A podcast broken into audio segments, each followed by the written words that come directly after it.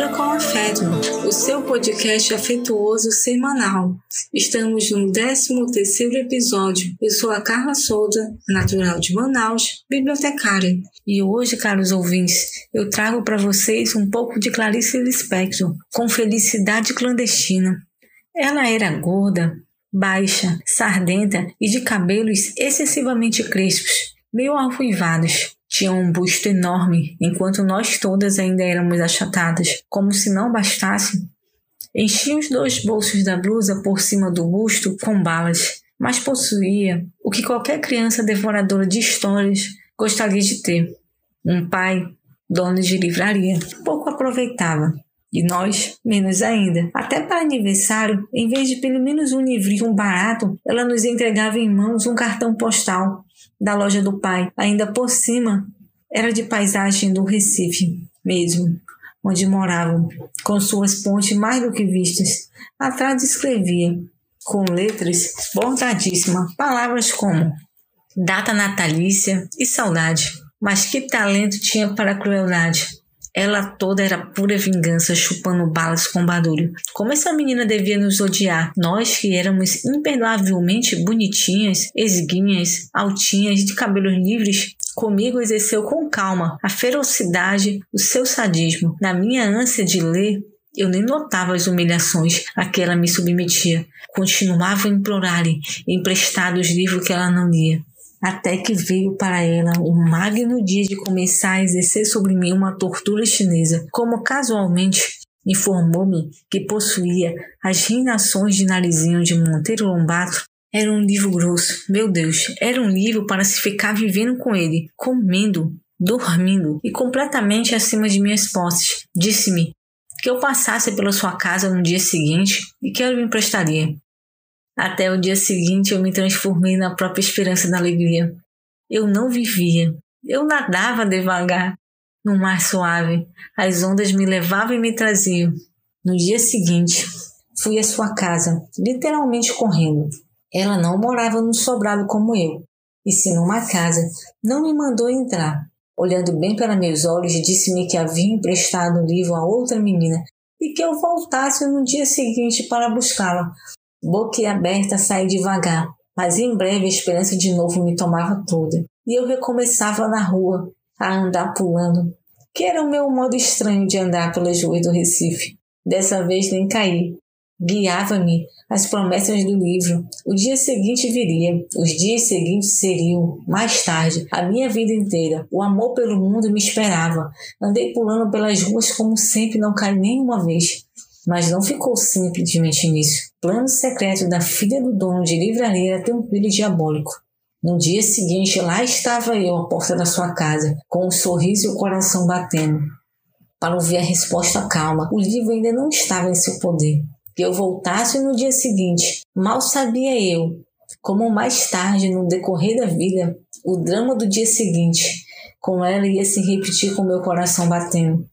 E assim continuou. Quanto tempo? Não sei. Ela sabia que era tempo indefinido. Enquanto o fel não escorresse todo do seu corpo grosso, eu já começara a adivinhar que ela me escolhera para eu sofrer.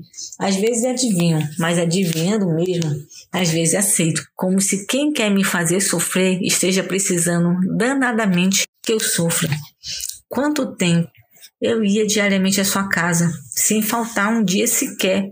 Às vezes ela dizia: Pois o livro esteve comigo ontem de tarde, mas você só veio pela manhã, de modo que eu emprestei a outra menina. E eu, que não era dada às olheiras, sentia as olheiras se cavando sobre meus olhos espantados, até que um dia, quando eu estava à porta da sua casa, ouvindo humilde e silenciosa a sua recusa, apareceu sua mãe. Ela devia estar estranhando a aparição muda e diária daquela menina à porta de sua casa. Pediu explicações a nós dois. Houve uma confusão silenciosa, entrecortada de palavras pouco elucidativas. A senhora achava cada vez mais estranho o fato de não estar entendendo.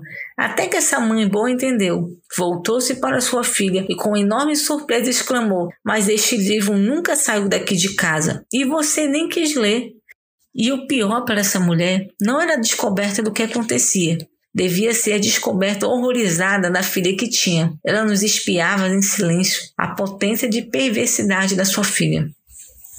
Desconhecida e a menina loura, em pé, à porta, exausta ao vento das ruas de Recife.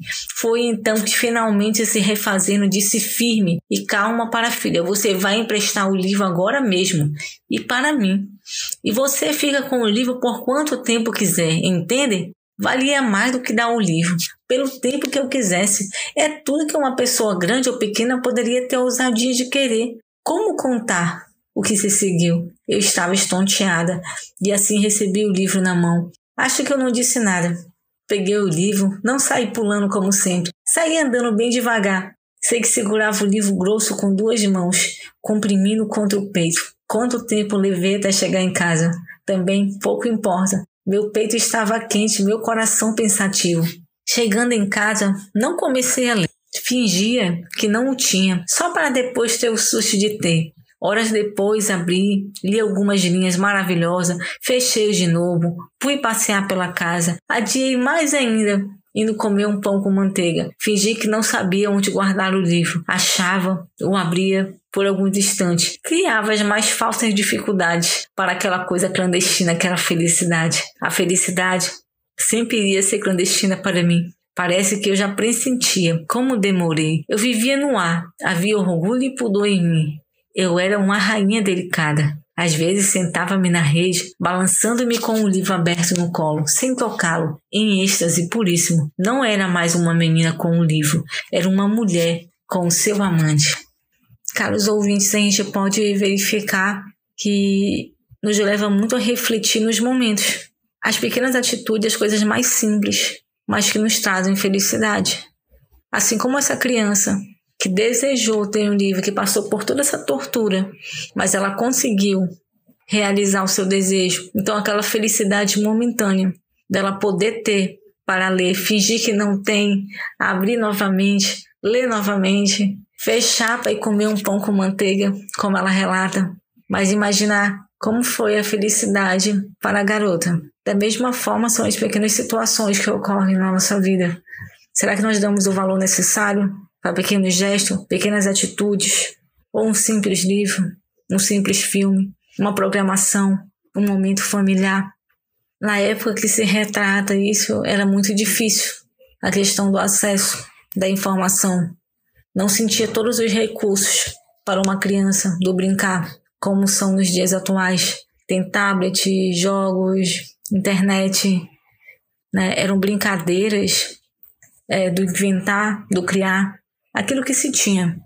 Livros, é, brincadeiras de roda, a dois. Mas para criar uma criança, é, se concretizar a felicidade dela, foi ela ter a oportunidade de ler aquele livro grosso do Monteiro Lobato, As Reinações de Narizinho.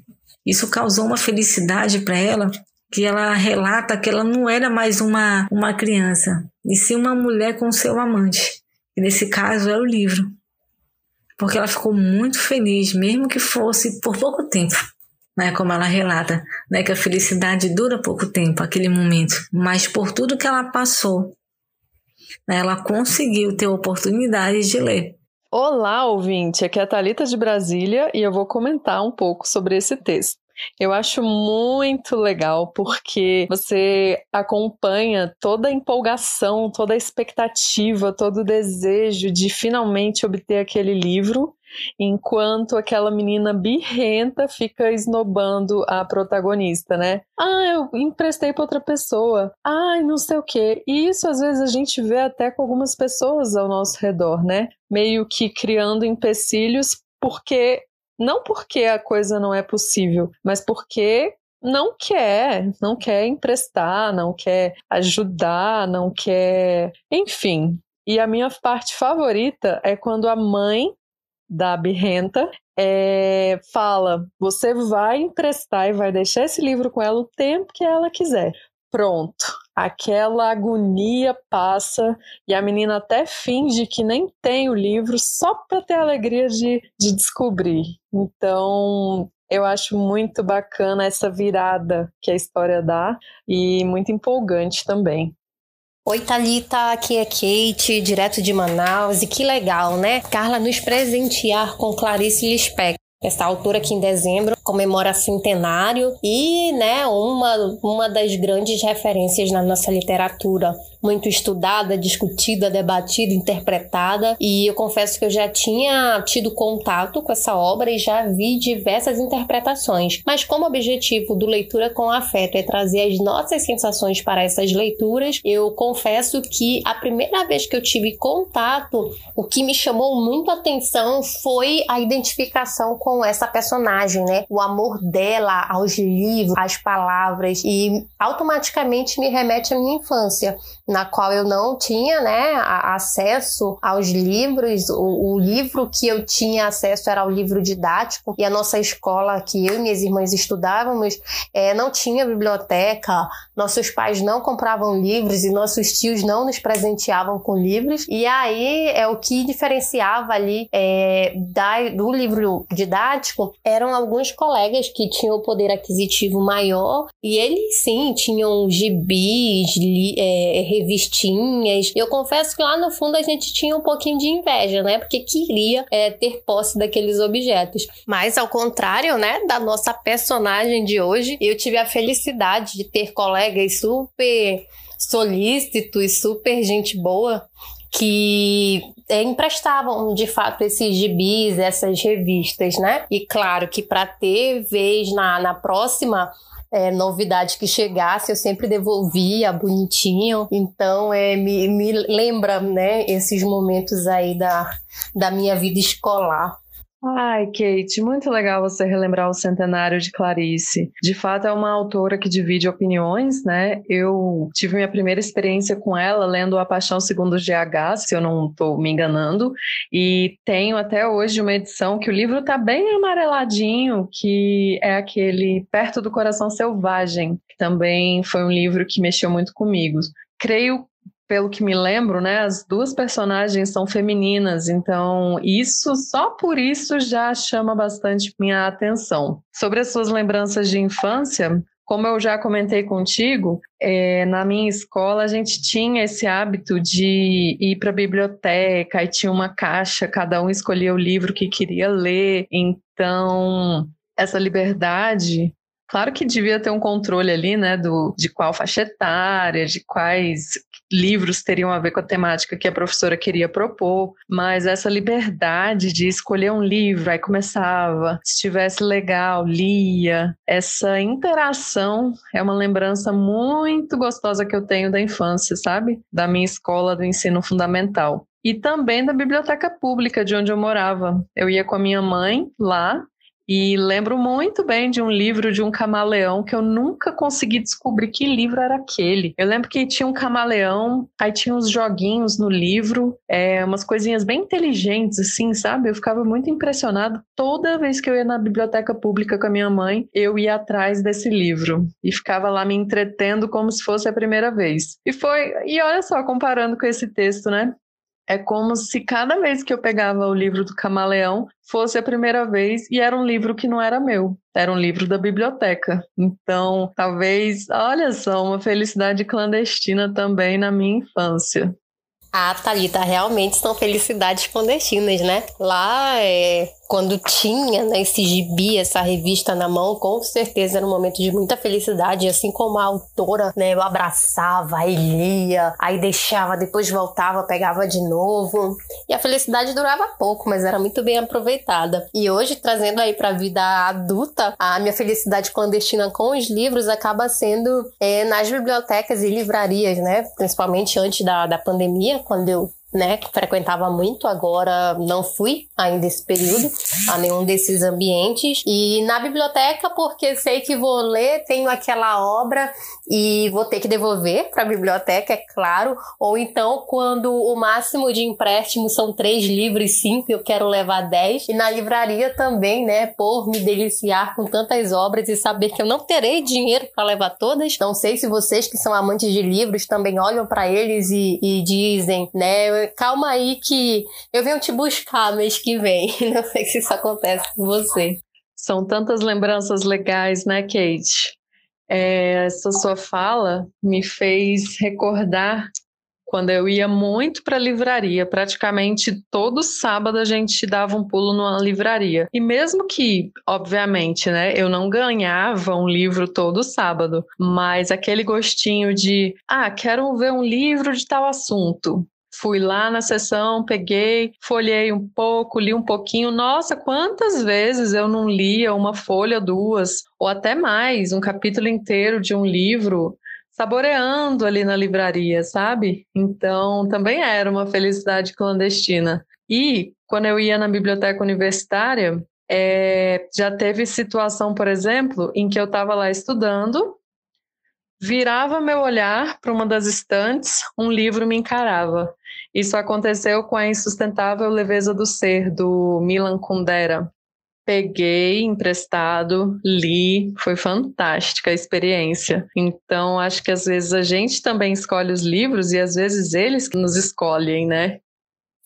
E Thalita, tu sabes, né, que na biblioterapia a gente tem essa premissa aí de que é os livros que nos escolhem.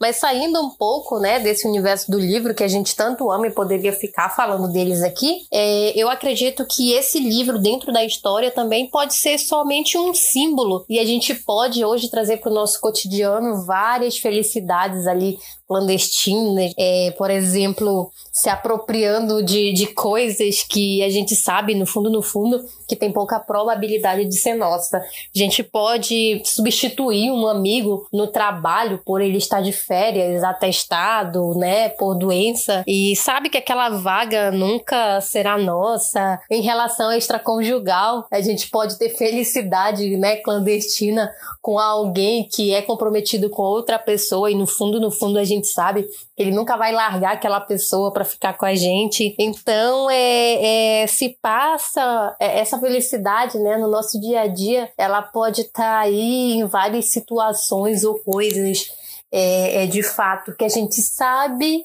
tem ali por algum momento, mas aquilo não é tão duradouro. E mas na verdade o que que é, né? É duradouro. O que que é para sempre? Então eu acho que é, essa esse texto pode mexer também nessa perspectiva.